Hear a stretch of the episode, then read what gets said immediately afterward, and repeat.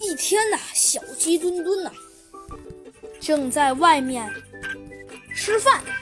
可是啊，就在呀，他正迈进麦当劳店时，看到了一个他以前好像见过的一个女贩子。小鸡墩墩老记得他好像在哪里看到过这个女人，她好像是一个犯罪嫌疑人。小鸡墩墩呐看了看，发现呐她大约是五十六岁，二十左右。但是她好像化了很浓的妆，并且呀手指甲上涂了很多的指甲油，而且呀还涂了是透明的指甲油，还在那儿喝着饮料。小鸡墩墩呐越看。感觉好像越和猴子警长有一些破案遇到过这个人，但是啊，却左思右想啊，又想不起这个人叫什么。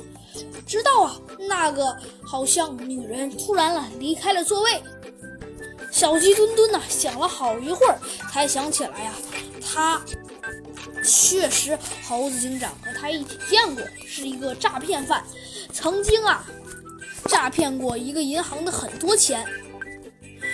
甚至差点把森林都市大银行的水牛老板都给坑垮了。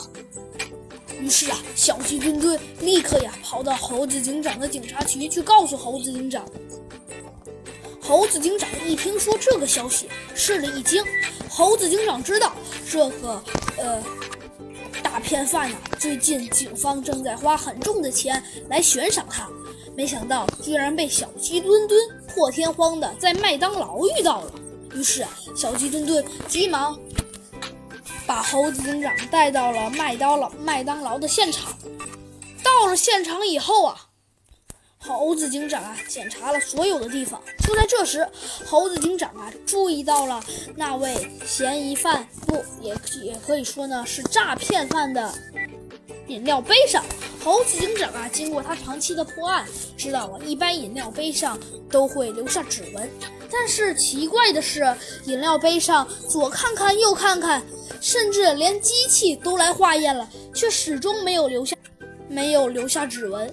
这让猴子警长很惊奇。于是猴子警长问小鸡墩墩：“奇怪，对了，小鸡墩墩，这个女嫌疑犯她她戴着手套吗？”只见呢，小鸡墩墩挠了挠头，说道：“呃，他好像没有戴手套，而且好像也没有贴了像呃胶纸那一类的东西。”小鸡墩墩有一些不解地说。